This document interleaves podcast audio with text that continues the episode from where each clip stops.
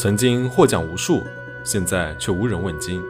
轩辕剑系列中因 3D 建模而被低估的经典之作，你知道是哪一部吗？黑龙舞兮云飞扬。如果说轩辕剑的云山是一部荡气回肠的史诗，天之痕是一曲堪心刻骨的离歌，那么轩辕剑四就是一场求而不得的悲梦。名从来不会比义更重要，把义带着就行。说起黑龙，那就不得不提起风之舞的往事。几百年前，周王室衰微，只保有天下共主的名义，却丧失了实际的控制能力。诸侯王拥兵自重，战火纷争不断。蜀国彝族蜀桑子来到中原，拜入鬼谷门下学习纵横兵法。为了实现心中的宏大理想，一展抱负，拯救乱世中的芸芸众生，不愿纸上谈兵的他，毅然偷走了师门的炼妖壶，潜心研究蜀国神秘力量黑火。以及墨家和公输班血藏的机关术，妄图利用神器和机关术的力量征服世界，改造人们的思想，却不想是走火入魔，危害无穷。墨家弟子福子彻遵循墨子之命，一路调查机关术的线索，遇见了蜀桑子利用炼妖壶和黑火护身符炼出的女儿桑文景，说服了他的手下姬鹏。为了阻止蜀桑子为祸人间，鬼谷。墨家同心协力，福子彻也在太古封神事中救出被轩辕剑封印了几千年的胡宗仙。一行人齐心协力，击败了蜀桑子利用炼妖壶为动力制作强大机关龙，阻止了神州的祸乱。墨子担心机关术会被后世野心家利用，从此禁止了机关术，机关术也因此失传。蜀桑子虽死，可人世间的春秋战国仍然纷争不断，天下苍生饱受战乱之苦。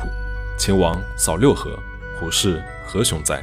直到大秦一统六国，建立了华夏文明历史上第一个统一的封建王朝，天下一统，但黎民百姓的生活仍处于水深火热之中。原先百家争鸣的局面不在，墨家也分崩离析。一向提倡兼爱非攻的墨家，遭受到秦王朝冷酷的追杀。梦回古琴，轩辕剑四又会给我们带来怎么样的因缘纠葛？墨家能否在一次又一次的凌厉攻势中存续下来？古代超科技文明是否真正存在？就让我们一起坐上这条翱翔九天的黑龙，畅游轩辕故事的星海。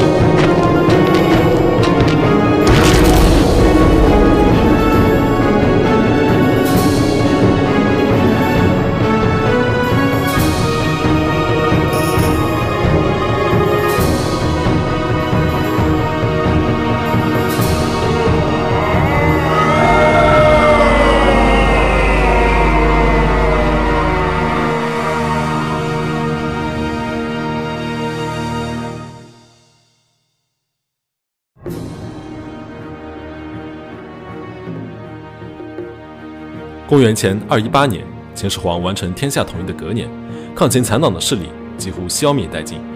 墨家门徒战国时常在各国游走，帮助弱小抵御外强的侵略，也是秦国的眼中钉、肉中刺。自从墨家分裂后，秦人不知从何而来，习得了机关术，利用机关术所制造的强大兵器踏弩和巨雷，各个击破。如今只剩不老夫人所率领的一栋大寨苦苦支撑。眼下，大师兄纪伯常带着几位师兄妹前来查探敌情。一处山坡之上，三位墨家弟子水镜、曲贤。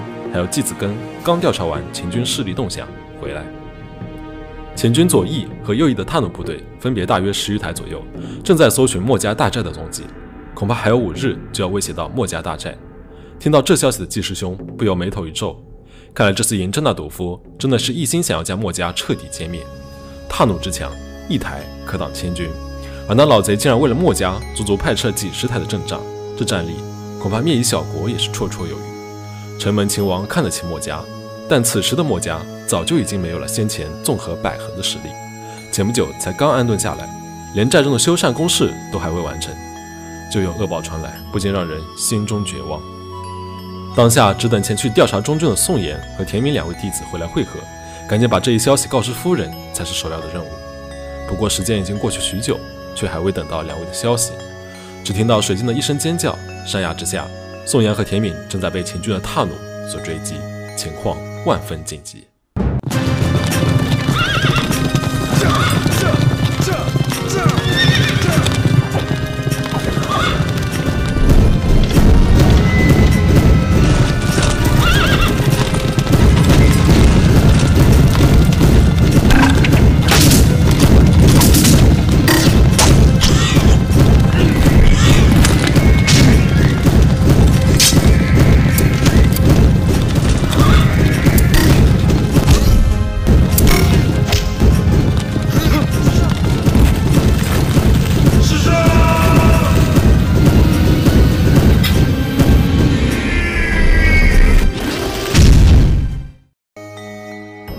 秦人这是欺人太甚！一行人看到这样的境况，都不禁握紧了拳头。水镜气得咬牙切齿，赶紧提议下山去解救仅存的田敏师兄。不料大师兄却制止了他，劝他不要做傻事。踏弩既然在这里出现，也就是说，秦军远比想象中还要更加近大寨。贸然下去搭救，不仅会暴露自身的位置，而且面对踏弩，恐怕只会让更多的人白白丧命。当务之急是赶紧回去禀报夫人，以防大寨。听到这。水晶的眼眶之中瞬间布满了泪水，身受重伤的宋岩师兄也被那踏弩活活践踏而死，而若无旁人相助，恐怕田敏也是难逃惨死的命运。墨家仁义，水镜国破家亡，多亏夫人搭救，才得以在情人铁骑之下存活至今。就算他老是闯祸，一众师兄弟也还是待他如亲妹妹一般照顾。血浓于水，纵使一入墨门，墨家弟子早就做好了为大义而牺牲一己生命的觉悟。可水镜又怎么能眼睁睁地看着至亲门难呢？不顾屈贤师姐的劝阻，水镜一心急奔山下而去。秋风萧瑟，落叶几何，也不知道是悲伤还是愤怒，他的双眼通红，健步如飞。大师兄轻叹一口气，顺着坡崖翻身下来，横挡在水镜的面前。这是你和田敏第一次出行重要任务，我既身为你们的大师兄，有义务保护你们的安全，不能让你们白白牺牲。就由我和子根前去冒这个险，你和屈师妹赶紧回大寨，把这一消息告知夫人，早做决策。说完，就带着子根急奔山下而去。早一分钟告诉夫人情报，也就让墨家多一分存续的希望。曲仙师姐带着水镜疾驰大寨，说是大寨，其实只不过是个只能让仅存的墨家弟子苟延残喘的居所罢了。常年的搬迁，早就让大家的身心都异常疲惫，可大家依然无怨无悔。谨记墨家的教诲，遵从夫人的指示，才一路走到这里。夫人这几日来，除了指挥统筹工作之外，也亲自帮忙从事修缮，直到天黑后才刚返回寝所休息。虽然夫人已经异常疲惫，水镜决定还是连夜告知夫人目前紧急的情况。主厅二楼连帐之后，夫人即使这么晚了，也还是没有休息。岁月的风霜没有在夫人的脸上留下任何的痕迹，但紧锁的眉头却透露着深深的疲惫。此时的他正端详着手中的一副竹简，全然没有意识到水晶二人的到来。直到水晶开口，夫人才匆匆收起手中的竹简，招呼他俩坐下。夫人心中有数，既然连夜赶回来禀报敌情，恐怕是那秦军的踏弩已经逼近了墨家大寨。大师兄和季子根为了搭救田敏，也还未归来。如果此事一防，恐怕他俩即使全身而退，也会再次陷入危险之中。夫人思索片刻，这一带山势延绵，踏弩也并不易于行动，就等伯禅他们回来之后再行移防吧。任务既已完成，屈贤师姐刚想带着水镜退下，却不想爽直的水镜又说出了自身的困惑。师兄弟们常传，其实墨家自身才是机关术的创造者，库房之中也有不少机甲残骸。秦军组建大军横扫六合，如今又把墨家逼入了悬崖险境，为什么我们不用机关术进行对抗呢？水镜被此困惑已久，一再逼问夫人，眉间的疲惫和痛楚又是凸显了几分。但夫人还是闭口不言。自从墨子离世，其丈夫失踪之后，墨家分裂，她一人挑起了巨资大梁，广纳贤才，收留战争已故，才将仅存的墨门火种延续至今。而机关术也是当年墨子、鬼谷子和公输班几位大家齐心决定血藏的技术，其威力巨大。若是真正再次现世，恐怕人世间又会徒添多少纷争。曲师姐担心夫人疲惫，赶紧拉着这不懂事的水镜出了夫人的脸帐。但水镜心中依然是万分不解。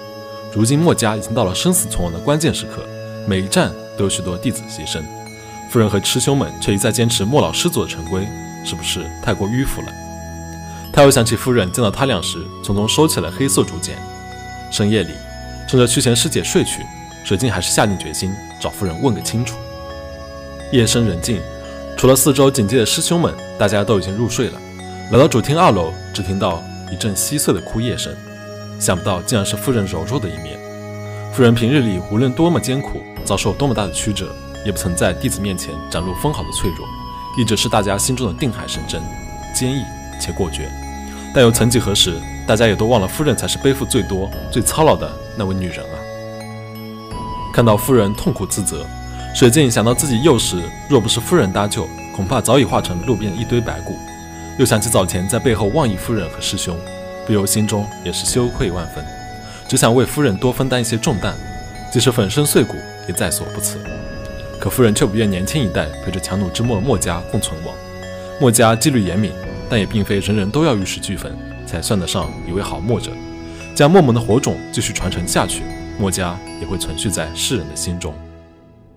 直到水镜向来有决心，不受章法拘束，夫人当即嘱托他前去寻找西南山洞之中的一副竹简，其内所著即是墨家的机关术，其担忧被情人所得，特此吩咐水镜前去找回。既然是夫人嘱托，水镜当即连夜前往人迹罕至的乾元洞，其内遍布虎豹豺狼，好不容易才来到深处，一只血红色的庞大机械粘头怪物赫然出现在水镜的面前。好在水镜生性活泼好动，跟在师兄身后学了不少保命的本事，这才把这怪物给击败。刚拿到怪物身后的绿色竹简，却不料夫人其实一路跟随着水镜，此行一来是拿回洞中的竹简，二来也是为了测试水镜的实力。回到寨中，才知道这竹简是曾经夫人的丈夫所留下的遗物，其内记载了他当年跟随在莫老师祖身后学到的战略、战术、思想。甚至还包括修习鲁班机关术的心得，其无论对于墨家还是夫人自己，都是无价之宝。今日教育水镜，就是为了防止墨门从此消弭在人世间，给神州留下墨家的火种。倘若暴秦日后滥用机关术，荼毒黎民百姓，那又准许水镜解毒使用鲁班机关术，拯救天下苍生。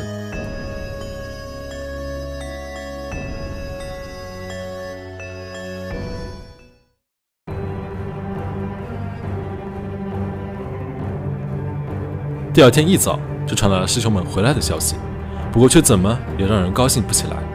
大师兄季伯长凭借心中的执念，才将田敏师兄救回。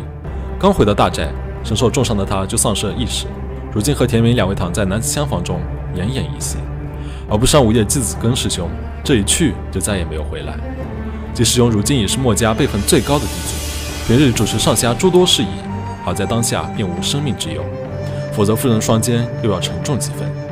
听到这里，水镜深切地感受到自己的鲁莽和无力，硕大双眼不禁充斥着热泪。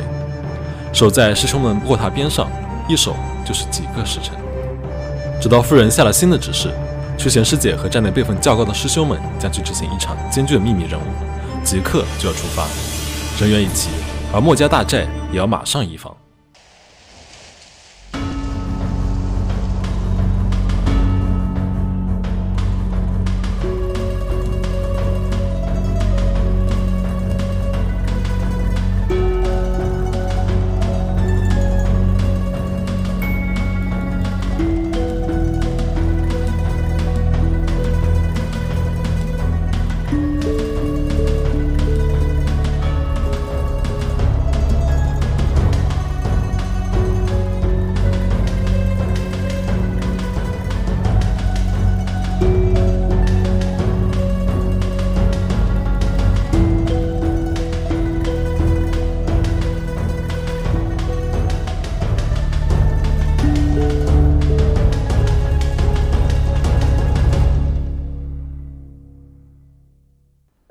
经历了两次的移防，墨家终于在韩国固执的深山中得到一丝的喘息之机。此时，墨家上下已经是身心俱疲。水晶又想起夫人交予他的竹简，赶紧去找纯银医官解读，却不料那竹简上的文字竟然是三百多年前晋国的文字，就连见多识广的医官也看不懂。不过，水镜却从这里得到了惊人的消息：秦皇这几年深受身边神秘方士的影响，一心追求长生不老的仙道，如今再次东行巡游。要去那东海等候仙人。原来师姐和师兄们前去执行的任务正是暗杀秦皇。虽然凶险万分，但这依然是当下最有机会接近秦皇的时候了。回到厢房，水晶怎么也按耐不住自己躁动的那颗心。洛阳离此地不远，没准那古城中就能够解读晋国文字的学者，而且顺着驰道，没准还能遇到执行任务的师姐们呢。向师妹鱼子的手中借到外出的令牌，水晶违背门规，顺着博浪沙的驰道。直往洛阳而去。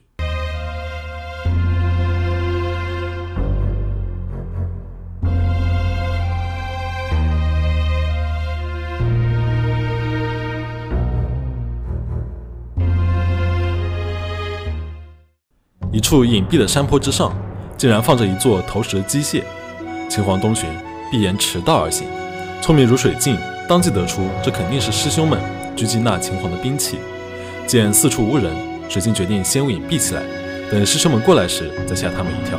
却没想到，一位身着朴素但气质非常书生、带着壮实的力士来到了坡上。原来，除了墨家之外，还有各处势力暗中决定刺杀秦皇。眼下这投石利器就是他俩的杰作。秦皇不过两个时辰就要东巡至此，暗杀行动一触即发。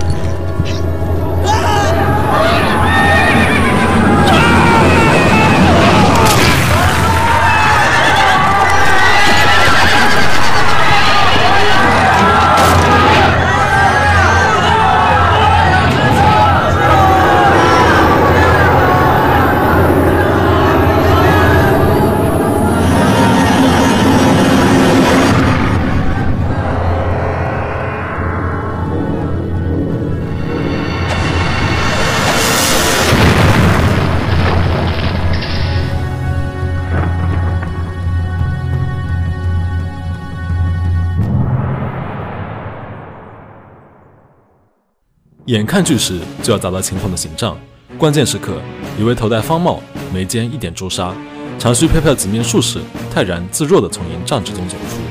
只见他机关手一挥，那颗数吨重的巨石就已经隔空炸裂。行刺失败，秦军四处搜捕凶犯，当务之急走为上策。顺着山坡的小道，剩下路口处，那位先前策划秦刺计划的书生被三位秦军给拦了下来。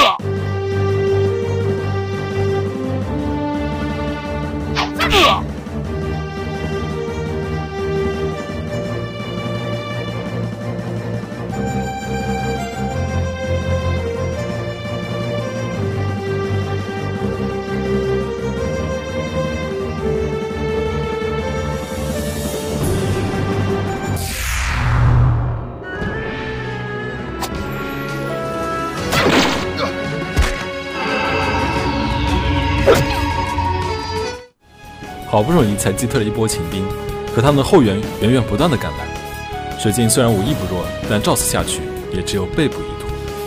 原来师兄师姐们潜入了秦皇的侍卫队中，一路谨慎尾随，准备伺机而动，却没想到被姬良计划所打乱。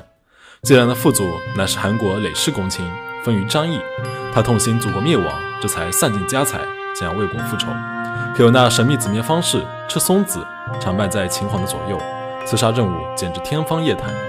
误打误撞，多亏姬良的行动，才使得师兄们不必涉险。说起来，水镜和姬良也算是救了师兄师姐一命。可触犯门规，水镜依然被禁足在大宅一个月，不得外出。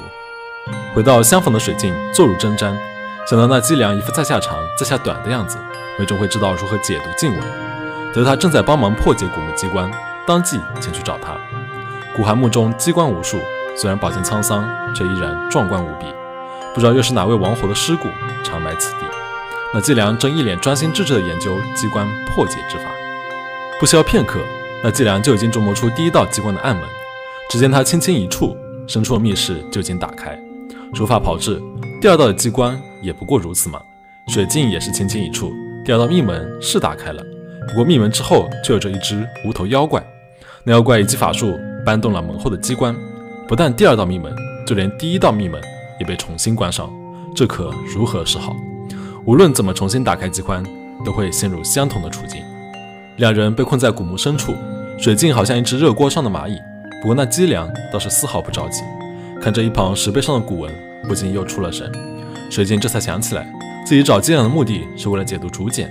刚把竹简给了姬良，只听得呼的一声，再转身时。那伎俩就已经消失不见，只剩下那副竹简在原先他站的位置上，而且竹简之上闪耀着绚丽的紫色光芒。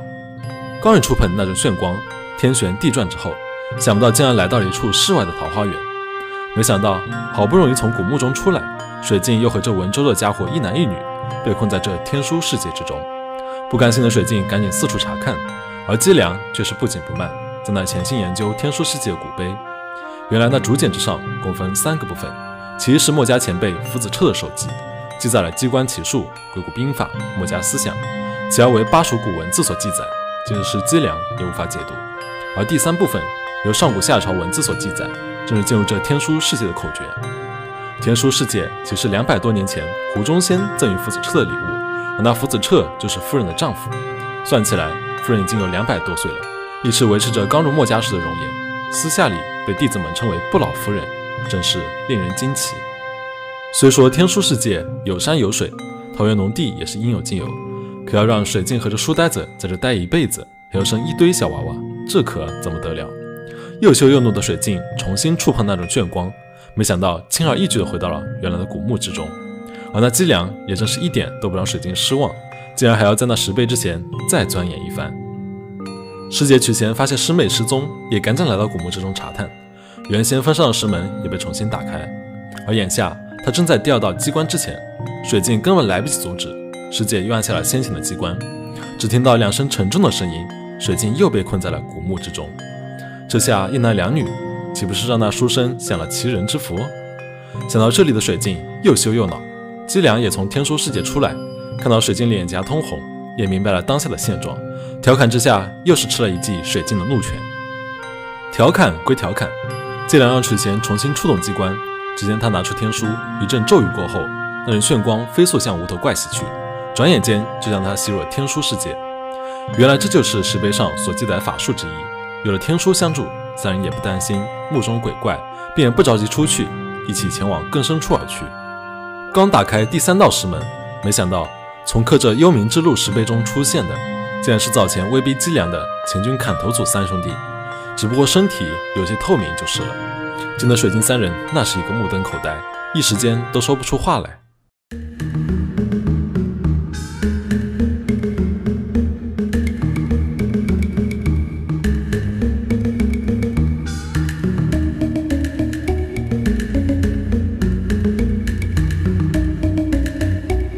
还是多亏姬良假称他们是被活埋在此的百姓。那透明砍头三人组也不疑有他，按照大秦律法，只有始皇帝一人才可以拥有活人陪葬的权利。不知道是谁如此僭越，当即决定帮助水晶等人找出出口。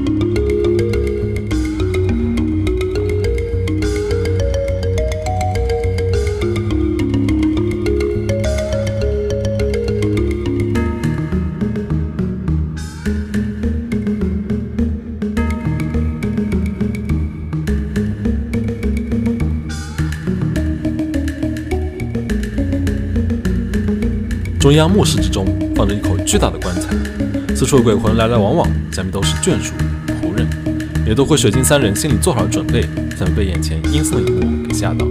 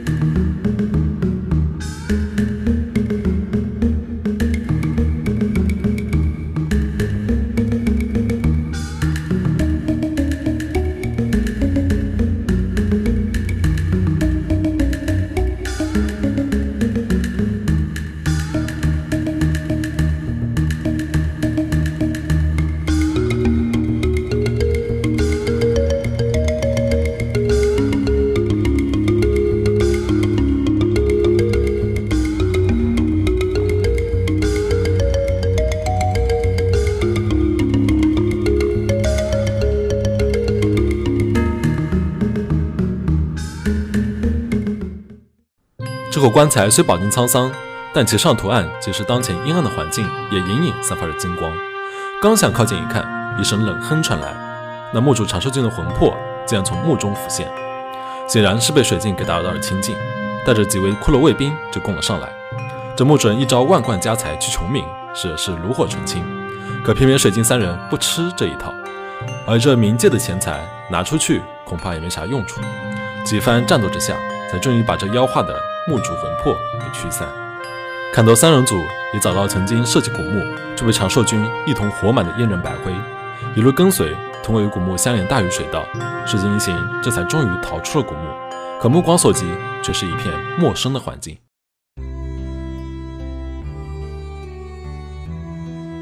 原来水晶三人经过上古遗留下的大禹地下水道，早就已经穿越了黄河。季良正想解说一番。没想到那砍头三人组也正好出了墓穴。这一趟古墓之行虽然曲折，但解脱了无数被活埋的百姓灵魂，也算是大功一件。重见了天日，砍头组的身体也渐渐消散，直至消失不见。姬良根据竹简记载，了解到洛阳附近有着进一步关于机关术秘密的所在地。水镜和曲贤师姐也就不着急回墨家，找到机关术重振墨家才是当务之急。一路沿着秦皇的驰道。不久就来到洛阳城外。不过，即使这座前朝古都，在这兵荒马乱年代也不太平。这不，竟然有一伙盗贼在光天化日之下抢劫来往洛阳的商贩。路见不平，拔刀相助。那句话放完，首先几人三下五除二就把这帮劫匪打得落花流水。那位被劫楚国商贩不禁感激万分，硬是要以百金相送，以报救命之恩。夫人常说，凡事秉义而行，不求名利。水镜也常记在心中，谢绝了商贩的谢礼，就直往洛阳而去。不愧是古都洛阳，各国往来的商贩络绎不绝，市井集市也是热闹非凡。水镜身心好动，但苦于墨家近年来东躲西藏，今日终于有机会过来长长见识。只不过看似热闹空气中，却带着凝重。富盛家门前总有官兵镇守，原来是秦皇担心六国原本的贵族公卿和富贾积蓄实力造反，特此下令让他们搬迁至咸阳。一来便于统一管理、维护统治；二来给咸阳注入新鲜血液，发展经济。这才有后来咸阳宫阙玉嵯峨，六国楼台烟起落的壮观景象。不过那都是后话了。此去咸阳又是几百里蹉跎，不知道又有多少好友亲朋因此分崩离析。就连姬良想要拜访沧海郡前辈的府邸，也被官兵给把守着。眼下富生们正被集中于郡邑馆舍之中。得知此地的秦军并非是为抓捕刺客而来，季良带着水镜和曲贤直接赶往城东的驿站，接到了沧海军阁下。沧海军表面上是一方复古，暗地里资助了季良的复国大计。早前不浪沙行刺秦皇计划就有他的一份子，那操纵投石机关的力士也是经他介绍。可眼下秦皇的诏令一出，沧海军也不得不前往咸阳，无法再像之前那般给予季良资助了。不过天无绝人之路。沧海军的好友中有位楚国名将项燕的后裔，名为项伯。其后人中的项梁，文武兼备，雄心大志，乃是当世豪杰。若与他们家族联手，则大业照样可期。两日后，重新回到沧海军住处集合，没想到那位名将后裔就早前在洛阳城外救下的商人。而此时，水晶一行人更是得了两个重要的情报：其一，秦皇相信不畏艰险才能感动仙人，听信了赤松子的劝说，即使刺客仍未抓捕归案，还是继续寻找仙人的永生不死之道。其车队如今已经到东海滨的知府山。其二，竹简上提及两百多年前的机关术高人鲁班，晚年隐居于洛阳一带河畔船屋，近百年来黄河改道无数，鲁班昔日隐居的船屋也早已隐没沙河之中。吉良凭借陈旦安曲仙人羊皮卷中的记载，才知道每逢潮涨潮落，每月都会有数日的时间露出密道入口。这几天就是去那鲁班隐士船屋的好时机。可这时，在相卜的口中得到了更加进一步的消息：秦皇到了知府山后，不仅把左右的兵士遣至南方的琅琊台，就连子面方士也被调离，只身一人在丰城台斋戒，诚心等候仙人的莅临。想不到秦皇这厮刚刚经历了生死一线之间的刺杀，此时身旁又没有守卫，岂不是系好了脖子等人宰割吗？水镜当即就想赶赴丰盛台刺杀秦皇。人无常态，必有鬼；事出反常，必有妖。经历了早前失败的刺杀，又从竹简上感悟到人道的伎俩，已经明白，即使秦皇此次没有设下埋伏，刺杀这一位秦皇，往后还有第二个、第三个秦皇登基。要想解救当时的黎民百姓，靠着暗杀是万万不行的。带着水晶和曲贤，三人当下抓紧时间去了东南方的河底遗迹。河底中的暗道机关无数，而且盘踞了数量众多的妖魔，难怪几百年来鲁班的船屋也只有五十年前一位少年到访。也多亏伎俩的天书，还能收了这些妖魔在天书世界好好调教。暗道深处，眼前的哪里是一只船屋，分明是一座巨大的宫殿。饱经沧桑的古船丝毫不减当年恢宏的气势，海草船秀反而成了历史精美的雕琢。船中的陈设依稀可见鲁班师祖教导学徒们的昔日的景象，船只精湛设计也处处可见机关术的痕迹，可船舱中却丝毫不见机关术的典籍。晚年墨子目睹蜀桑梓之乱，担心强大的机关术被野心家所利用，从而祸害世间，所以说服鲁班雪藏机关术。但鲁班虽然隐士。可依然潜心研究机关术，其死后也带着机关术的一切入了黄土。三人顺着船尾遗迹通道，才找到被雪藏的古籍。其空间之大，比那宫殿般的船舱还要大上几倍有余。竹简密密麻麻的堆满木柜，让人不知从何看起。那季良也一下子就看入了神，无奈之下，水晶只好带着曲弦前往更深处的密道而去。浑身以金铁和古木打造，体型庞大，宛如鸟状。眼前这具机关兽正端正地放在密道宫殿之中，明媚的阳光铺射下来，即使古木朽腐，却依然是熠熠生辉。恐怕这就是昔日翱翔天界机关渊了。可几百年的风霜过去，往日荣光都成了当下的寂寥。机关术也好，机关渊也罢，都非一日之功可以拯救当下危急的墨家。可眼前就有一个天大的机会，水晶思来想去，还是沉不住气。正在计量谈论刺杀秦皇的事宜，秦皇一边锁敌十日，一边放出风声，只身求仙，摆明了是个圈套。而且墨家兼爱非攻，行义于天下，令人钦佩，但也从未解决诸国林立、纷争不断的事实。胡中仙书简之中，先以霸道建立大一统的世界，消弭战乱，再以王道之势，百姓才能安居乐业。若是刺杀了秦皇，天下将会重新陷入战乱，真正的王道。应以天下苍生的幸福为念，不局限于眼前的小义，不以派别国界为限。季良的一番话让水镜不知道说什么才好，心里想着，果然书呆子已经被天书和竹简所迷惑。就算那秦皇设计守株待兔，自己要前去打探一下虚实。说完，水镜孤身一人直往丰盛台而去。秦皇重兵封锁了山道，仅凭水镜一人擅闯上山，跟羊入虎口也没啥区别。路过了那临淄城。刚想在客栈中落脚，却瞧见一只花斑狗端坐在一桌的好酒好菜之前，生气非凡。而且往来的店小二和掌柜也是对他毕恭毕敬，不禁有点匪夷所思。看到水镜进屋，那只大狗也不贪恋桌上大鱼大肉，慢悠悠地出了馆门。秦皇巡游本郡，加强了戒备，但凡没有身份逐蝶者，一律不得入住客栈。水镜也只好悻悻出门，却看见那只大狗带了郡尉过来捉拿他。原来这只狗乃是丞相李斯赠予郡尉大人的爱犬，郡尉因此赐予了他法家狗的称号。一向不爽圣人打脚用餐的法家狗，现在就过来报复了。而水晶身上恰巧也没有竹蝶，一下子陷入了困境。多亏瑟夫利的官员鲁驰上来为他解了围。水晶一直就很奇怪，自从进了这灵姿城，城中人常常谈论一只黑猫，那黑猫凶暴之极，无恶不作。眼下，瑟夫利所在官员还说此猫擅自举行天地神旨八祭。聪明的水镜当然知道这黑猫其实指的就是那秦始皇了，不禁说出了口。这时，鲁大人带着秦兵也进了府邸，听到对话的秦兵扬言要端了这瑟夫利，却被水镜一剑劈倒。事已至此，鲁大人也是没有丝毫的惊慌，命令左右将这秦兵抬了下去处理。他这才和水镜拉起了家常。从鲁大人口中可知，昔日姜太公墓位在丰神台下的一处秘密龙穴，与丰神台相连。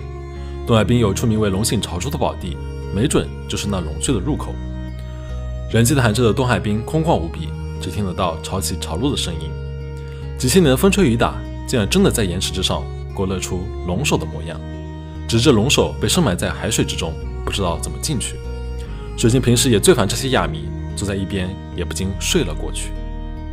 也不知道睡了多久，天空中的月亮正圆，潮水退去，石龙望着月亮，露出了龙穴的入口。水晶心里万分欣喜，却被一声熟悉的声音给叫停了。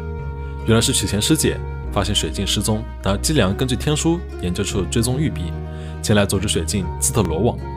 而姬良还留在鲁班密殿研究机关运的修复之法。可箭在弦上，已经是不得不发。水镜抱着必死的决心，一心想看来秦皇为师兄弟报仇，怎么能说停就停？再怎么也得去探个虚实。姜太公墓前，趁着师姐不注意，水镜一记手刀就让他昏迷了过去。不愧是昔日姜太公号令天下的封神台，台殿之大，可容得下千军演武。但在这深夜里空无一人，倒是显得有些沉重。祭坛之上，头戴通天冠，身着玄衣勋章，黑绸上雕着象征至高无上的金龙。此刻孤身一人，正负手而立在太极阴阳阵中央的，就是那千古一帝大秦始皇。水晶心中大喜，杀一个没有护卫的秦始皇，只比杀鸡难上那么一点。可是这秦皇倒是丝毫不慌，无论水晶怎么攻击，也不能伤害秦皇的分毫。不一会儿便败下阵来。想不到这始皇帝的功夫如此高深莫测，水晶此番中了奸计，要被当成鱼饵，引诱更多的墨家门徒前来送命。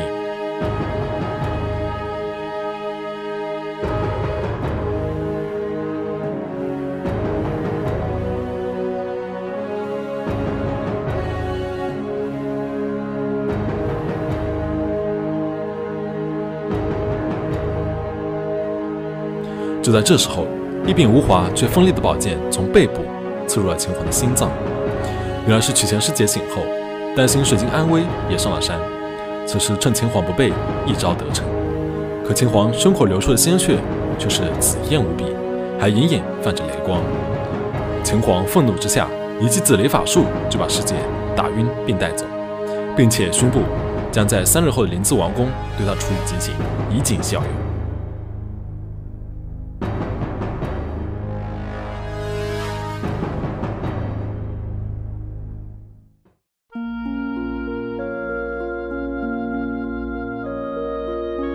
远处的海鸟们无忧无虑地飞舞在碧蓝的天空，可水晶的内心却怎么也无法平复。师姐被抓，秦军布下天罗地网，只等羊入虎口。陷入两难的水晶一时间竟也不知道到底如何是好。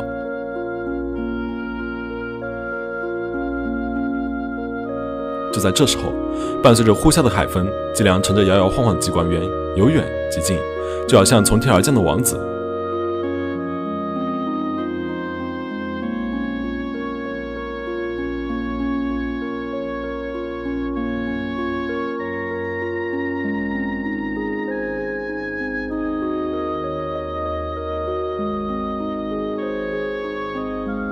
水镜开心之际，再也忍不住眼中的热泪，哗啦啦的往下流，紧紧的和季良抱在一起。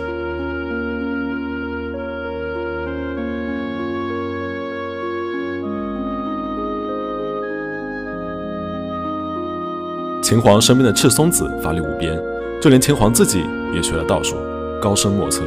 如果不依靠鲁班师祖的机关渊，要想解救师姐，简直难如登天。可这机关渊年代久远。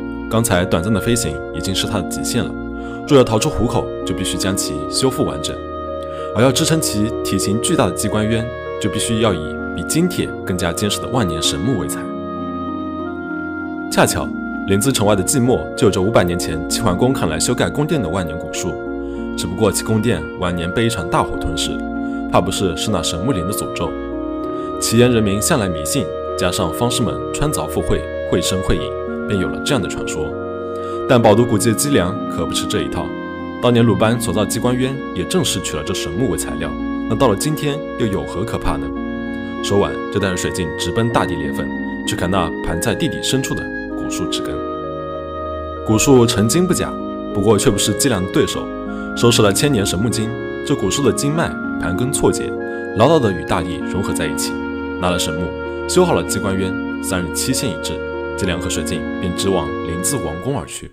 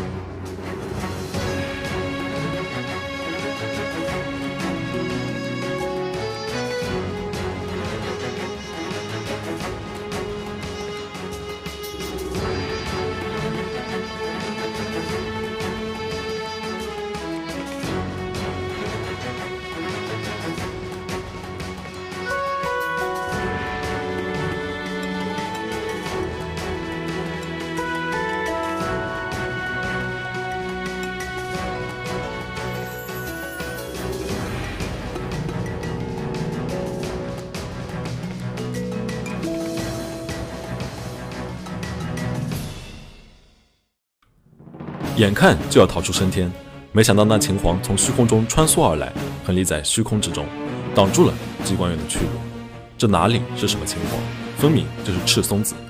姬良一眼看破秦皇的真实身份，赤松子也不隐藏，现出了原形。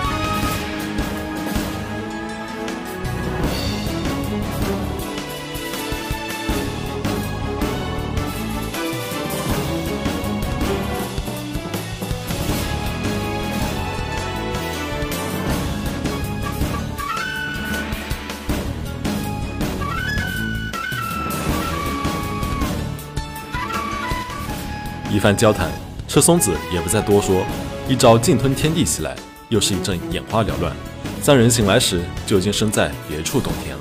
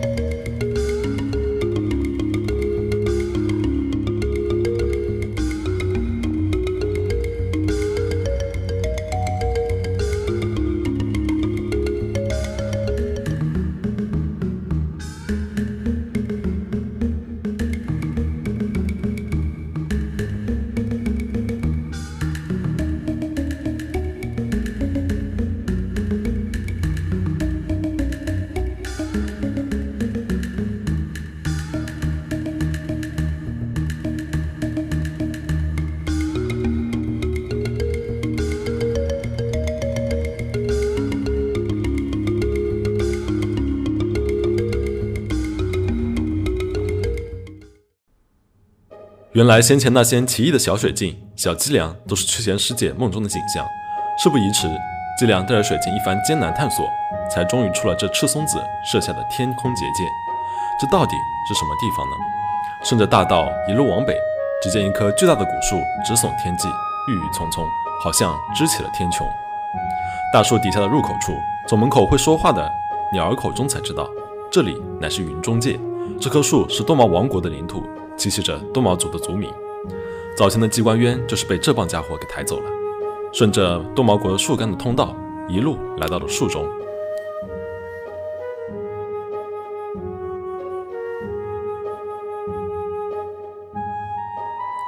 想不到树内竟然又是别有一番风景。这里的鸟儿就跟神州人类一样，能说会道，过着跟人一样的生活。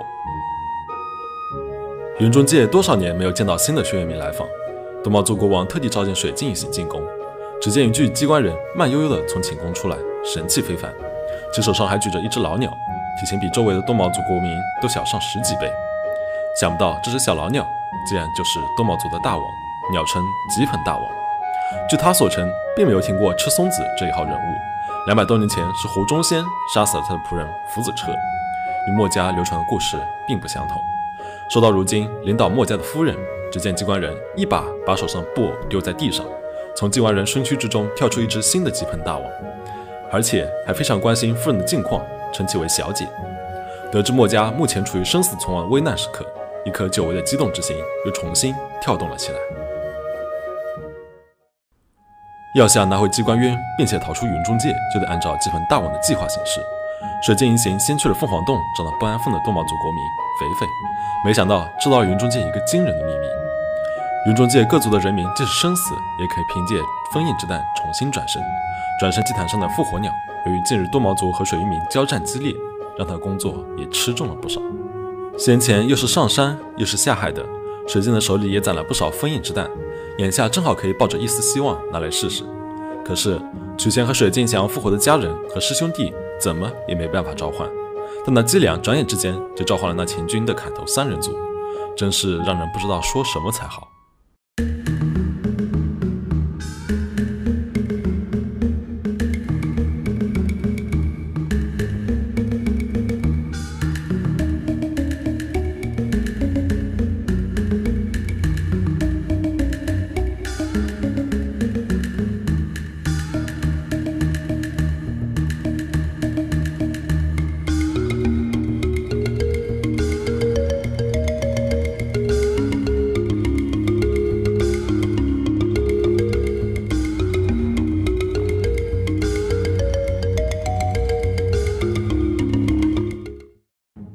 回到多毛国的阅兵台，只见全国上下多毛国国民正在姬鹏和一位轩辕明的号召下齐聚一堂。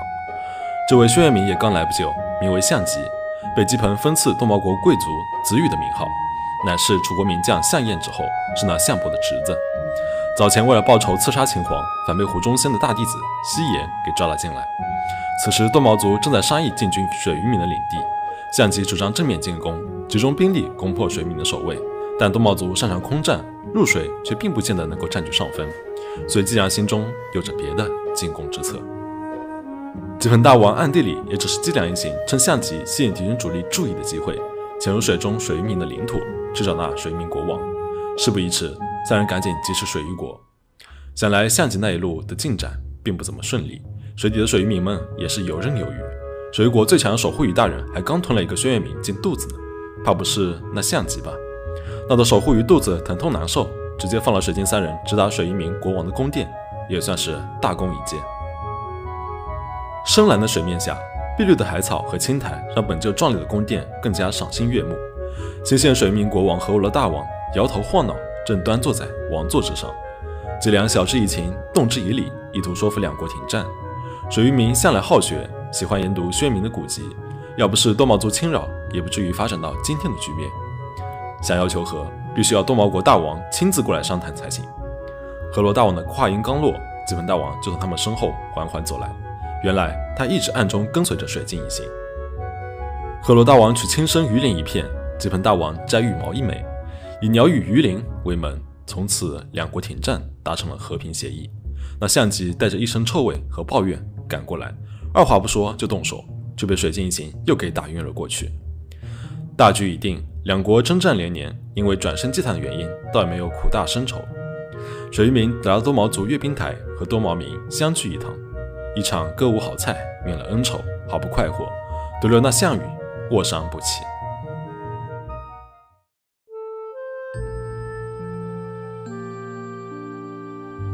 去仙世界留下照料项羽，几番大王安顿好国中的事宜，心系小姐的他，也跟着水镜一行，通过水面连通人界的通道，回到了神州大地。可眼下又是何处呢？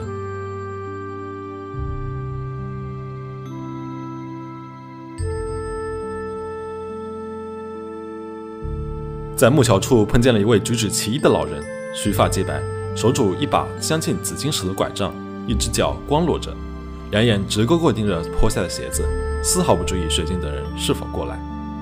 水晶好心绕了一大圈，给他捡起坡下的靴子，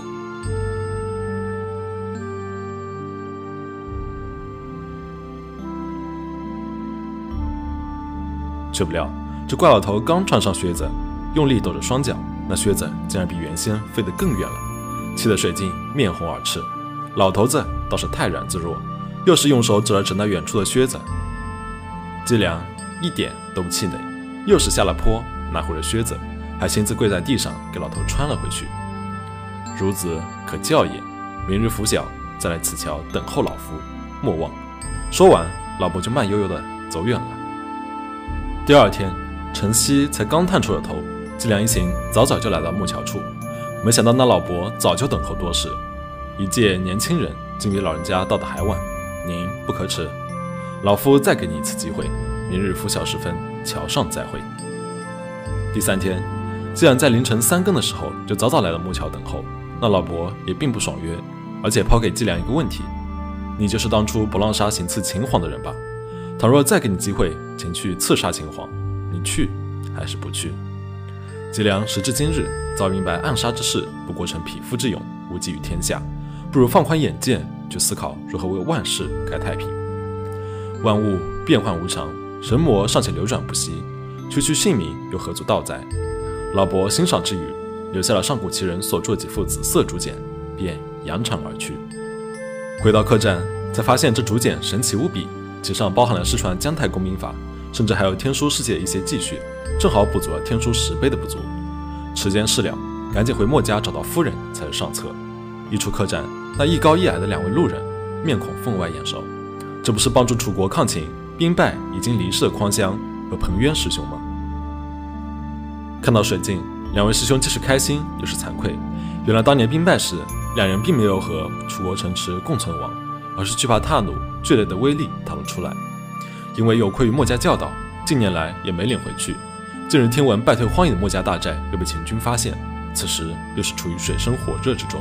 这一次，他们俩决定回去与师门共存亡，绝不再忍辱偷生。但空手回去也是白白送死。北方角山里隐居着一位被逐出墨家的老前辈白羽，其所擅长的机关术出神入化，甚至比秦军的更有威力。传闻在山中建造了一座机关堡垒，可他们一连几日的拜访，连面都没有见到。听到这里。水晶也知道，仅凭当下的实力，无法阻止秦军的铁蹄，也决心去拜访角山里的白羽老前辈。但此行注定不会一帆风顺。来到山脚，幽静的密林中看不见任何的人烟，连上山的道路也崎岖难行。山中几位老前辈也是百般好心相劝，让水晶的人不用自讨没趣。墨家当年自负手脚，拘泥成规，不愿意动用机关术，才落得如今的险境。一番苦苦相求。周老念在水晶一行的诚心，还是愿意将机关门打开。可接下来的就看墨家自身的造化了。机关山遍布机关兽，铜墙铁壁密不透风，就连脊梁也不由感叹：这白羽前辈真是一位当世奇才。可最后机关术流落到秦人的手里，真是让人好是惋惜。来到深处，只见一座巨大机关战屋端正的立在正中央，让人不寒而栗。回过神来，那机关战屋就已经攻了上来。机关战屋攻势火炮的威力巨大无比，虽然体型庞大，却并不影响机动能力。水镜不好近身，多亏几盆大王刀枪不入的机关人和姬良精准的法术，才把这机关战屋打得失去了行动能力。伴随着轰鸣声，战屋倒下，小房间中竟然跳出了一只头戴高帽的水渔民。一来二去，有了云中界的经历，和水渔民聊起来也是不费功夫。况且他们不喜争斗，生性好学，还带着水镜等人，见识真正的机关大军呢。成群的机关战屋整整齐齐地排列在山谷中，只见水渔民一声令下，全部机关战屋就立马切换成了战斗形态。他名叫何救，乃是白羽前辈的第一关门弟子。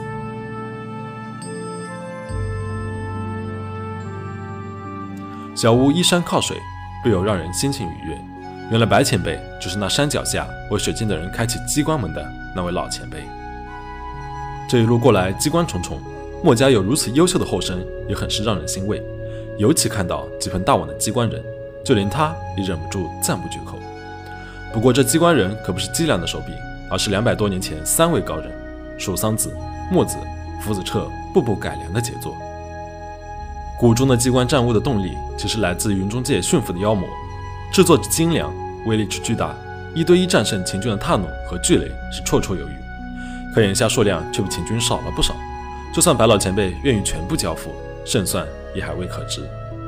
沉思片刻，仿佛是下定了决心。老前辈一边让何舅去取紫金石，一边带着水晶一行前往密室而去。硕大的密室大门上，吉鹏一眼认出上面真真切切的刻着夫人的模样。看来白老前辈虽然早年被逐出墨家，却还一直惦记着墨家的安危。谷中的机关大军若是出山击败当年的秦军踏弩、巨雷。简直绰绰有余，但等不来夫人的应允，却等来了被逐出墨家的噩耗。如今的雕像上长满了青苔，白老前辈垂垂老矣，墨家也岌岌可危。这些机关术的杰作，才有机会活跃在世人的舞台，不禁让人唏嘘。金光闪闪的祭坛中央，只见白老前辈用意念操纵了紫金石，一条若隐若现的黑龙由上而下飞舞下来，竟然变成了一尊巨鼎。好在季良有着天书，才把这巨鼎带出了密室。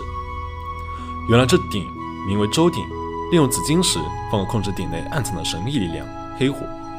这黑火乃是古代蜀国对这能够自在变形的神秘金属的称呼，生生不息，威力无穷，一直被安放在蜀国太庙内。蜀国动乱后，辗转到中原，被大禹和九州牧成功的青铜融合，作为九鼎，象征着天下一统，王权至高无上。这只周鼎就是白老前辈冒死偷来的，才有了现在睥睨天下的黑火机关术。有了黑火作为动力源泉，机关战屋才能发挥出真正的战斗力。在控制台中，季良才发觉白老前辈的机关术与当初在洛阳河底鲁班遗迹中见到机关术近似，秦军的机关术反而与夫人竹简中的记载相仿。恐怕墨家一直以来错怪了白老前辈，误将其认为是宗门的叛徒。可白老前辈即使承受冤屈，也还是一心为墨家着想。恐怕只有真正的墨者才会常怀这样的大义吧。白老前辈将一封寄给夫人的手信交给水镜，好生保管，并且吩咐暂且让下邳的墨家师兄留在城内。有了这具黑火机关战物，何舅赶紧带着众人劫持墨家大寨。要是再不去，找小姐心切的吉盆大王可要雷霆震怒了。可越是靠近大寨，越是让人的心中觉得不安。所到之处，竟然已经有了秦军踏弩部队的痕迹，墨家恐怕已经处在围控之中了。果不其然，山口窄道中就有一具踏弩守住了出口。眼下就让秦军好好看看什么才是真正的机关术。踏弩的漫天盖地时，对战物来说根本不痛不痒，倒是每一记的机关飞刃弹都让这踏弩损伤惨重，不出几回合就已经变成一堆破铜烂铁。来不及高兴，墨家大寨甚至连当初简陋的模样都保不住了。寨内的师兄们也想不到，机关战物里走下来的竟然是水镜。中行县师兄知道水镜是从叛徒白羽那借来的战物，刚舒缓的脸色渐渐阴沉下来。水镜，你明知墨家禁止机关术，却还偏偏违背门规找了那叛徒白羽求救。几盆大王可不管那么多，小姐近在咫尺，眼下谁也不能拦着他俩团聚。来到尚且完好的主厅，见到吉鹏的夫人也是惊讶无比。吉鹏当年和福子彻一起对抗胡忠仙，还以为他也遭了毒手呢。今日重逢，紧锁的眉头也稍稍舒缓了下来。水镜说明来意，却又被一旁的秦队师兄怒斥了一番。无可奈何，几百年前墨家师祖的禁令，也早就成了弟子心中的意。又或者是一把枷锁。墨者为义所困，为义赴死，也是墨家能够一直屹立于百家的重要原因。夫人两难之际，吉良拿出了白前辈的信件。夫人看了竹简，一字一句的肺腑之言，好像撬开了封锁多年的心底，眼中晶莹的泪珠止不住的流了下来。不过片刻，夫人就振作起来，带着水镜几人进了内房。夫人从来都相信白羽不会把机关术传给前任，但无奈门规在上，墨家向来以纪律出名，才将白羽逐出墨门。眼下白前辈希望墨家能够派遣六到八名弟子去他隐居的山谷中学习机关术。夫人犹豫再三，还是希望先听听水镜几人的。姬良也趁此说出了自己的心声。莫老师祖反对的其实是机关术的存在，而并非机关术的运用。其自己还有夫人的夫君福子彻都是机关术的高人，甚至还以机关术解决过黎民苍生。但因为见识过恶用机关术的危害，才决定雪藏这门技术。既然承诺，此番夫人要是愿意动用机关术来拯救墨家。那他会在战争结束后，将与机关术有关的所有秘密带到天书世界之中，同时设法让他在史籍中消失。夫人听到这里，权衡再三。其实他知道白羽前辈的计划远水救不了近火，但能因此多让几位年轻墨家弟子存活下来，于是下定了决心。墨家平日的教导是宁死也要坚持不去违背心中的意，即使是利益非凡。夫人的决定仿佛一颗原子弹。在几位师兄的心中爆炸，争论之下，钟神县师兄自愿带人从此背负叛徒的名号，为墨家留下传世的火种。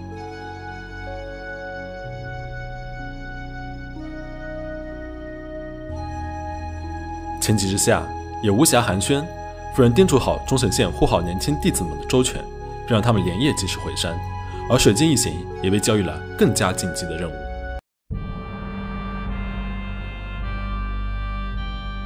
单凭一具机关战屋改变不了战局，白羽前辈手中还有的八具，苦于没有黑火作为动力支撑，剩下的八尊周鼎被秦皇带到了秦都咸阳，需要水镜一行即刻前往咸阳寻找。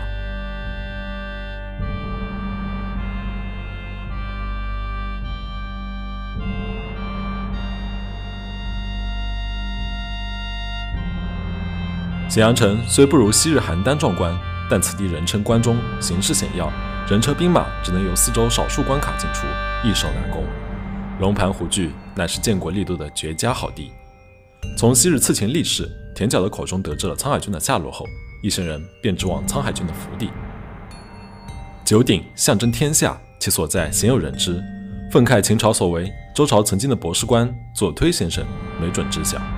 来到左推先生的住宅，只见一位先生正整理着书架上的古籍，其主人左推先生外出散步。过上不久才会回来。真没想到，原先水镜碰到的法家狗就是那左推先生，而这整理书籍的老先生竟称自己才是左推先生养的狗，真是让人不敢置信。根据史籍记载，周武王伐商之际，商纣王向天祈祷，九鼎瞬间化为黑龙猛袭周军，可黑龙最后却失去了控制，反而击溃了商朝八十万大军。黑龙从此也变回周鼎，镇守周王室。跟着左推先生来到周朝故都镐京遗迹，也就是当今秦国太庙所在地。顺着遗迹来到太庙后殿，但即使是后殿，依然守卫森严，不能让人轻举妄动。还是姬良想出一个好办法。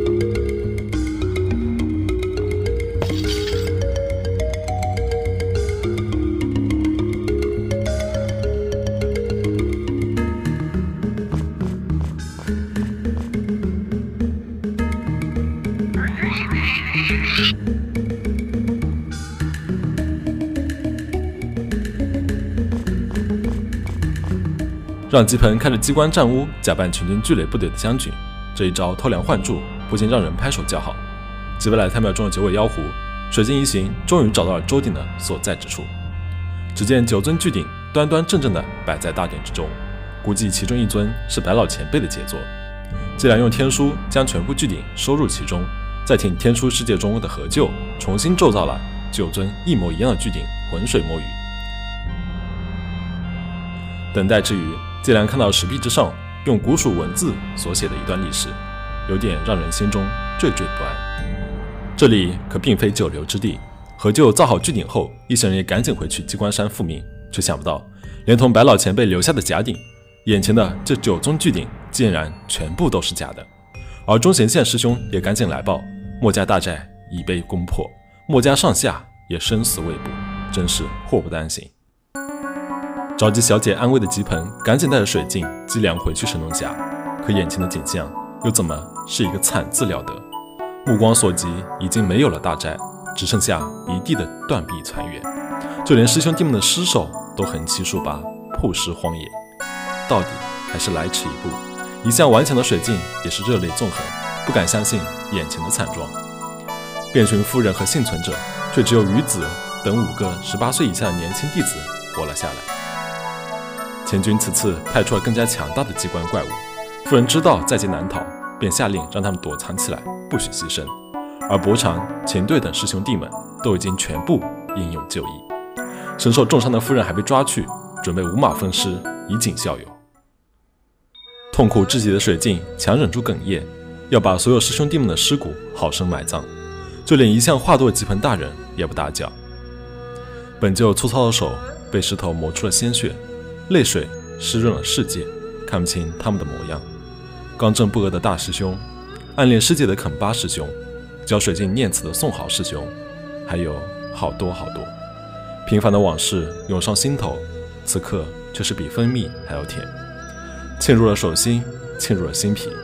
如果墨家的大义有颜色，那一定是鲜血染成的红；如果墨家的大义有形状，那肯定是师兄弟们的笑容。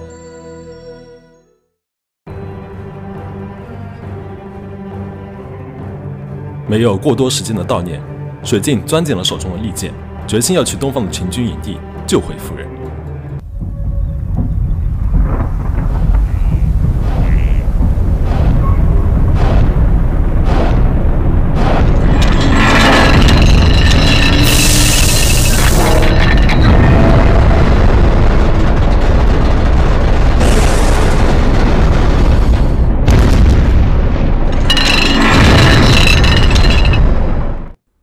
没想到秦军竟然调用了镇守边陲的巨雷部队，巨雷的威力比那探弩强上不知道多少倍，冰冷狰狞的外表沾满了世人的鲜血，直接用飞弹代替言语。以机关战物的敏捷，正好堪堪同时对付两台巨雷。如果受到围攻，那势必会陷入苦战。但秦军的战力显然不止如此，只不过眼下碍于地形因素才没法围攻。可事到如今，也只有硬着头皮上了。眼看就要攻进秦军大本营。担心的事情还是发生了。由于太过深入，此时受到三台巨雷的腹背夹击。千钧一发之际，一位秦国贵族打扮的男子急忙跑了过来，并且还挥手示意停战。秦军处于优势，断没有给人喘息时间的道理。那位贵族此时孤身一人，带着将军跑来求和，怕是有要事相商。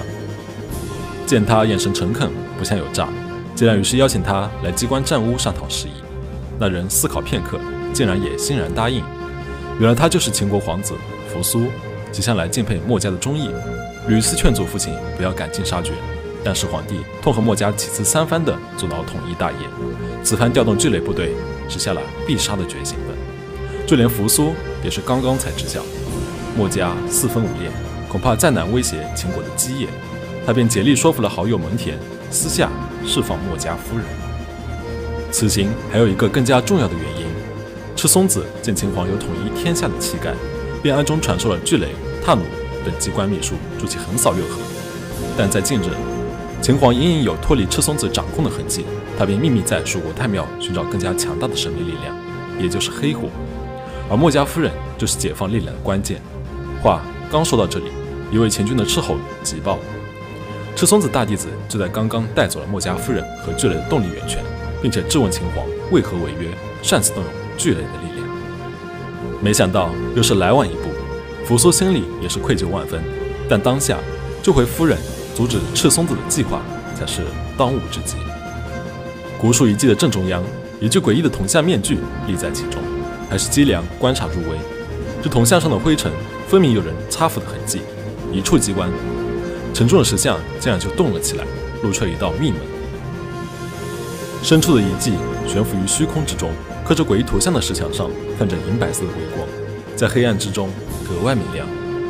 这就是古蜀的太庙吗？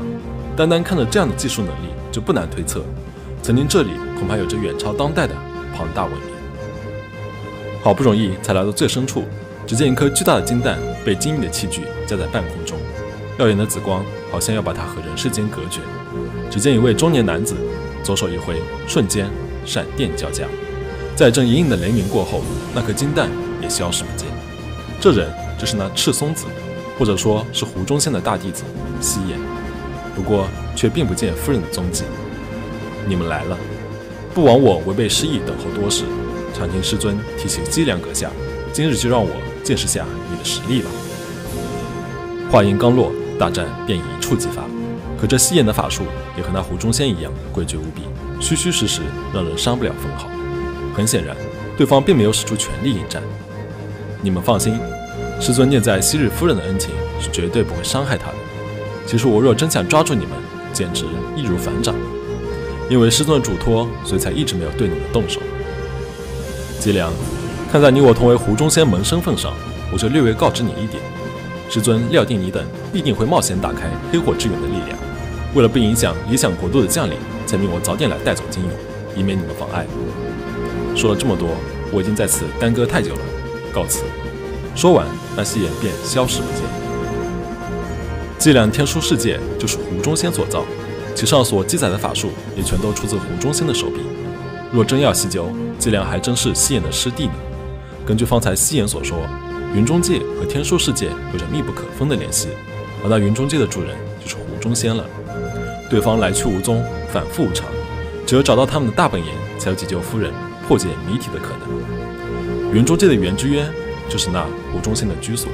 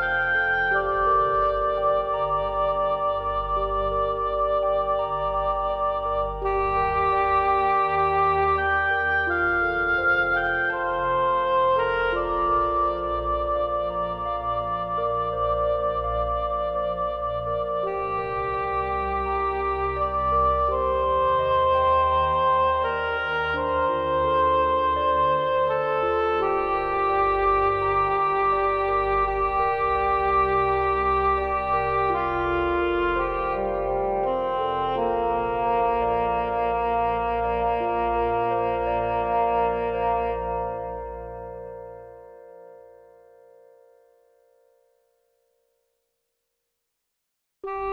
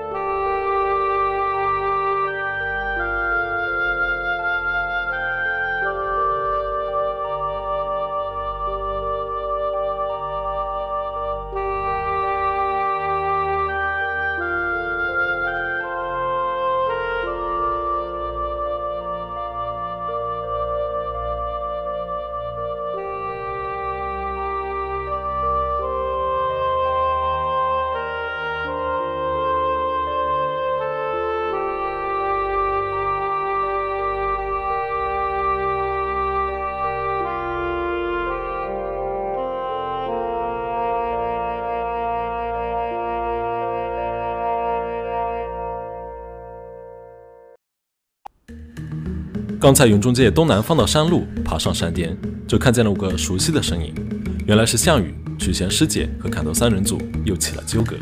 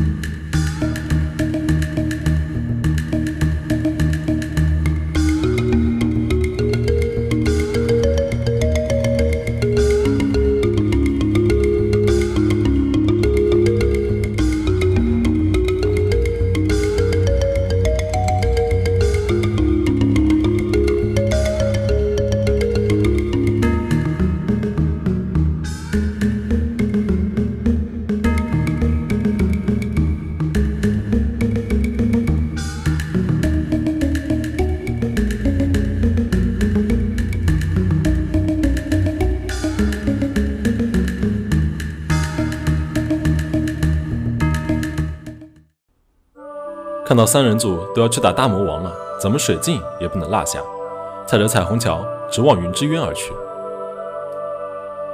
云之渊高耸入云，一座座浮空的山巅被隐形的天梯所连接，仿佛踩在云朵之上。旭日也近在眼前，好像伸手就能摸到。如果没有这一生的重担，没有这一路的流离，在这世外的仙境驻足一番也是极好的。云巅之上。一座巨大的云彩之塔耸入天穹，刚来不久，就看到先前三人组躺在地上一动不动，失去了气息。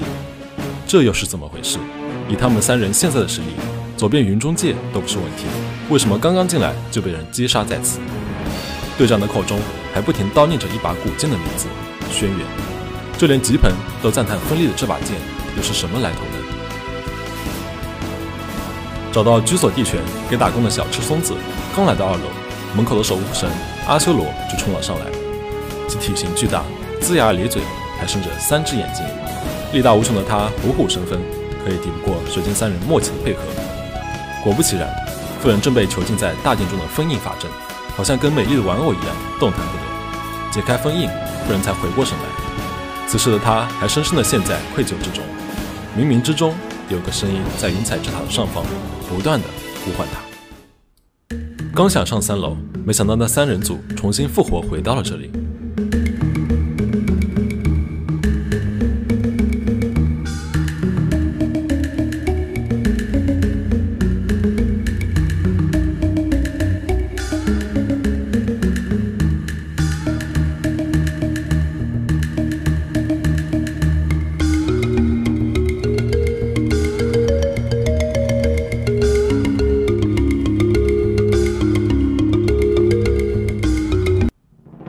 顺着声音的来源，来到三楼一处隐秘的神器殿，两边整整齐齐地供奉着八件宝物：秦钟佛塔、点印进士，强大的神力甚至都要凝结成了冰珠，只是吸上几口都让人心旷神怡。而大殿正中央正封印着那只金蛹——黑火之源，可为何吴宗宪苦心得了金蛹却不打开它？正当季良思索的时候，感受到动静的夕颜赶了过来。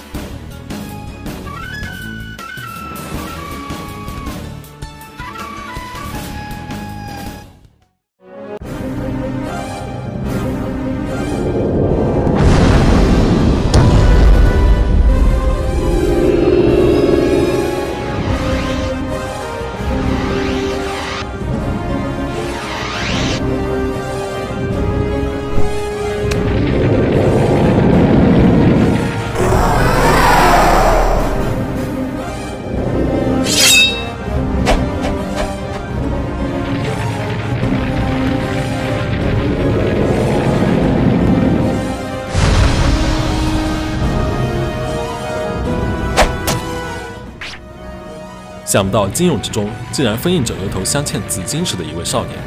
转瞬之间，一条黑龙盘旋在大殿之上，化成一柄利刃袭来。就连胡中仙都抵不过这黑火的力量，被黑火烧得只剩半截身体，被夕颜带走，苟延残喘。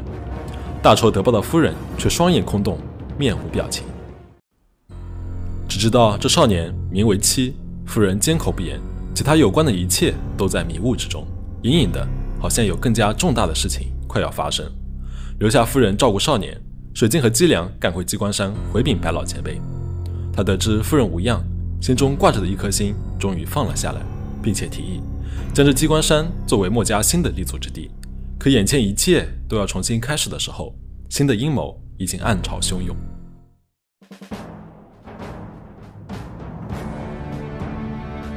曲贤师姐和姬鹏着急赶来鸡冠山，原来是夫人和黑火少年不辞而别，就连机关战物中的黑火也被取走。难不成是被夕颜给掳走了吗？眼下只有再回一趟云彩之塔，才能知道究竟。而与此同时，墨家夫人带着黑火少年来到了皇子扶苏的府邸。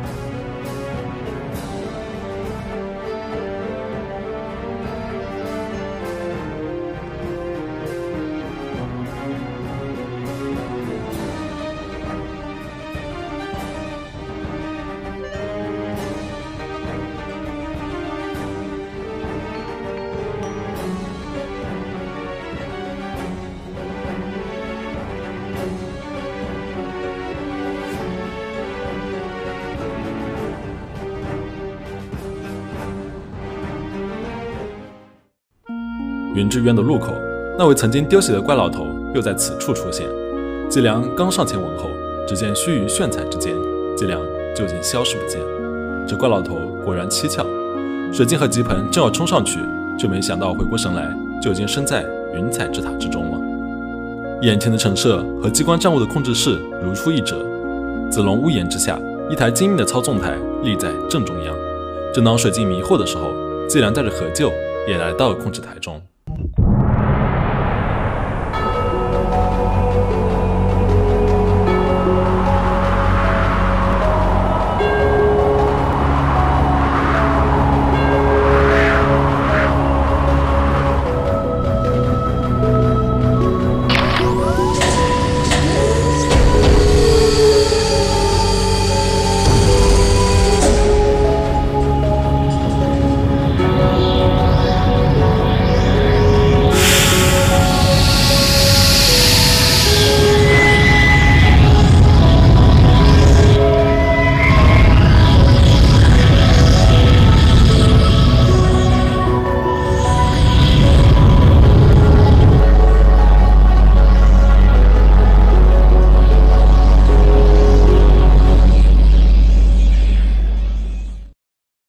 原来这云彩之塔的顶层其实就是一台威力巨大的机关战屋。季良刚从湖中仙的仙室中出来，已经明白了事情来龙去脉。事实远比所看到的要更加复杂。湖中仙其实才是用心良苦而不被理解的人呢。可情况紧急，来不及细说。神州大地之上，以黑火为动力的九座机关惊人已经在肆意破坏，人世间生灵涂炭。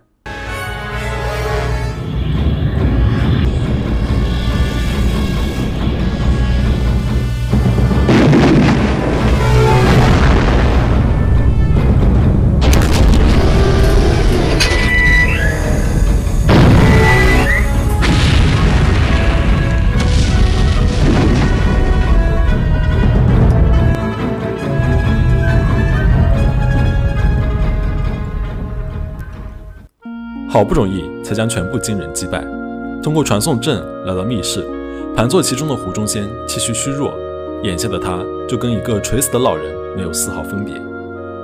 想不到强如仙人也敌不过这黑火的一击，人之将死，只剩三天寿命的湖中仙也没有再欺骗水晶的理由。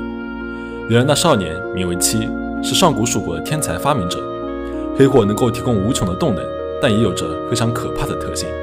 彼此融合之后的力量会以几何倍增。当九鼎的黑火齐聚，甚至能够吞噬整个神州。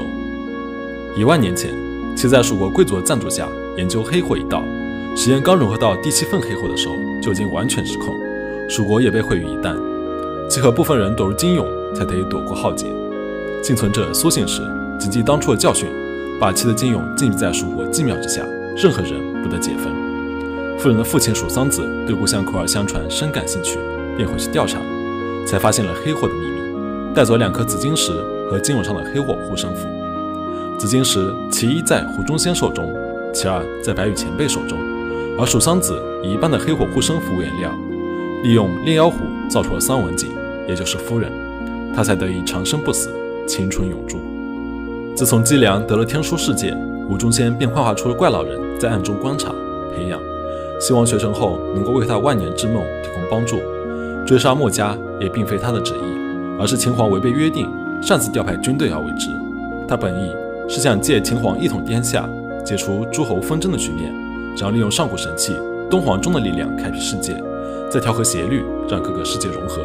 邪律最忌杀伐，云中界各个迥异和谐的不足就因此而来。他的最终理想是为了融合云中界和神州，开辟一个人与妖魔和谐共存的盛世。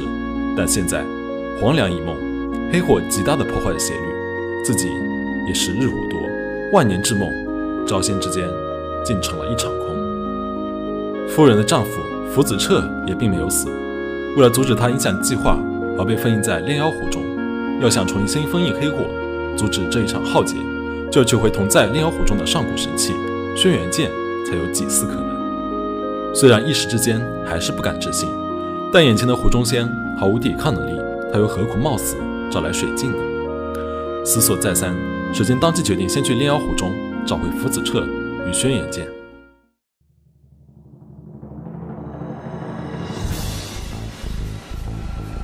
一路解开秘境的机关，击败盘踞此地的妖魔，水晶一行才终于来到万年冰室之中。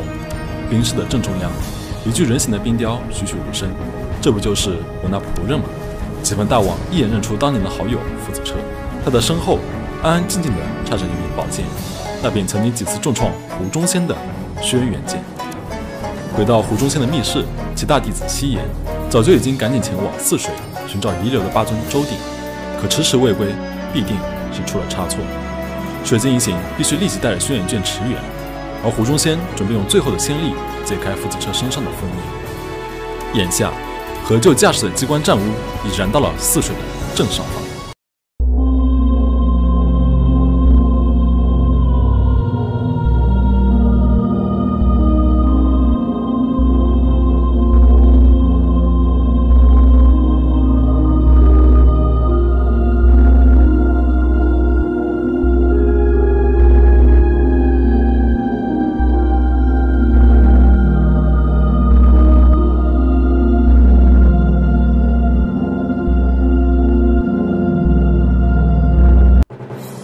泗水密道中，夕颜伤口焦黑溃烂，已经失去了行动能力。肯定是七用黑火所为。当下已经顾不上左右而言他，神州的安危分秒必争。高筑的祭坛之上，九尊周鼎整整齐齐地排列在那，身在一旁的夫人六神无主，就好像一具傀儡。倒是七终于露出了真面目，他意图利用黑火重建蜀国昔日的荣光，为此不惜毁灭当下的神州大地。嚣张跋扈的他丝毫不把水晶等人放在眼里，只身一人调动黑火就杀了上来。不过他显然小瞧水晶他们的力量，有了轩辕剑，水晶的实力突飞猛进，甚至可以斩断黑火，让他丧失融合的力量，正好克制气的法术。眼见不敌，气赶紧退入后方，意图融合九鼎。而九鼎竟然幻化出一具魔神的幻影，嚷嚷着赶紧打开门。原来黑火的来源是地狱，这一切都操纵在魔王撒旦的手中。他们意图利用黑火打开地狱与神州的大门。就在这时，一旁的夫人眼中黑火涌动，带着杀气朝着水镜走了上来。夫人果然是受了操控，必须抓紧时间将他拒晕，否则后果不堪设想。夫人原本就法术高强，此时又有了黑火的加持。招招直奔要害，水镜又担心失手误伤夫人，也施展不开手脚，一时之间陷入了僵局。吉鹏大王口中爱的力量，好像一场及时雨下到这条泗水河中。没错，及时赶到的福子彻上来紧紧抱住夫人，唤醒了夫人心中自己的意识。但这时候，九尊巨鼎的黑火之力也融为一体，化作一条巨大的黑龙，咆哮天地，撕裂着天空。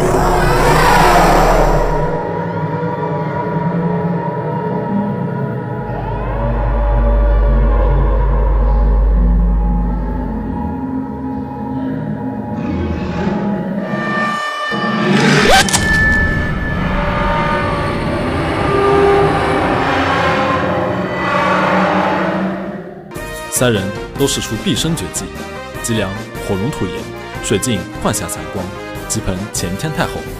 可还是只能勉强防御黑龙的诸式黑火，龙怒破晓。危急时刻，水晶在轩辕剑的剑芒中，好像又看到了墨家师兄弟们的笑容。